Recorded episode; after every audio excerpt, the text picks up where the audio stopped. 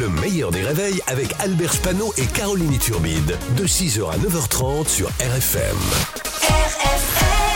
Limité à 80, Pascal Atenza. Et le pouvoir de nous faire rire est détenu par Pascal Atenza qui est très partageur. Bonjour Pascal. Bonjour Albert, bonjour Caroline. Salut Pascal.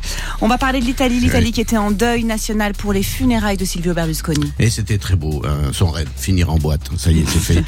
Alors euh, c'était comme l'enterrement Ah ouais. de, c'était comme l'enterrement de Johnny. Vous vous rappelez son cercueil escorté par des motards en Harley parce que c'était la moto préférée de Johnny?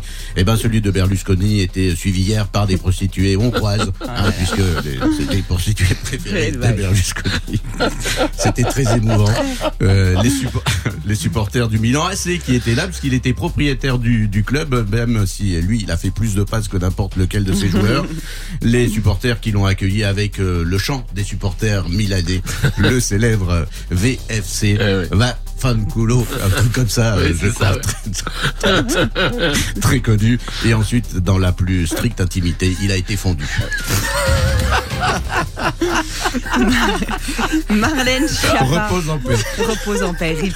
Euh, Marlène Schiappa se retrouve dans la rubrique judiciaire. Et il n'y a pas qu'elle. Bruno Le Maire va être entendu pour le financement de son micro-parti. oui, Bruno Le Maire a un micro-parti. C'est mieux pour le renflement brun. Donc, là, il est, il est mal barré pour devenir Premier ministre. Macron, il doit être bien ennuyé. euh, C'est pour ça qu'il enchaîne annonce sur annonce. Là, il veut relocaliser la fabrication de médicaments, alors que finalement, on n'est pas trop mal. Pour les somnifères, on a les discours d'Elisabeth Borne. Et avec tous les 49.3 qu'on a pris en suppôt, hein, on est quand même pas trop mal. Alors, Marlène Schiappa, pouf pouf.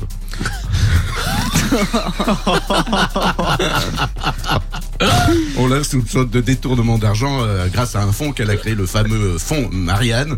Donc là, elle porte le chapeau Schiappa. Ah ouais. C'est beau, c'est beau.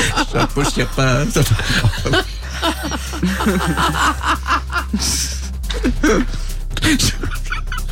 Alors, hier, elle a été fou con- rire. On enchaîne. Pardon. Alors hier, elle a été convoquée devant une commission d'enquête du Sénat. Des sénateurs ravis, n'avaient pas vu une femme vivante depuis Jacqueline Gouraud.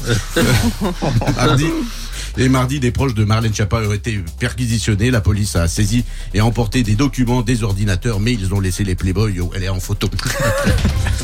Pas abuser non Non plus. plus, oui. Nouvelle alerte réchauffement climatique. Oui, Christophe Béchu s'inquiète du faible niveau des nappes phréatiques, alors que nous, on s'inquiète du faible niveau de Christophe Béchu. Alors, chiffre qui fait froid dans le dos, euh, 195 000 personnes mortes depuis euh, 1980 à cause du réchauffement climatique. 195 000 personnes mortes, c'est beaucoup, mais moins que pendant un week-end à Marseille. Euh, l'été euh, le plus chaud depuis 40 ans, c'était l'été 2022. Cet été-là, on a dû supporter 33 jours de canicule, on a dû supporter 18 nuits à plus de 25 degrés, et il a fallu supporter OTT, le tube de Kinvey. Horrible. Bravo Pascal. horrible. Pascal Atenza sur RFM tous les matins à 7h15, le replay en vidéo sur le Facebook du meilleur des réveils. Le meilleur des réveils, c'est seulement sur RFM. RFM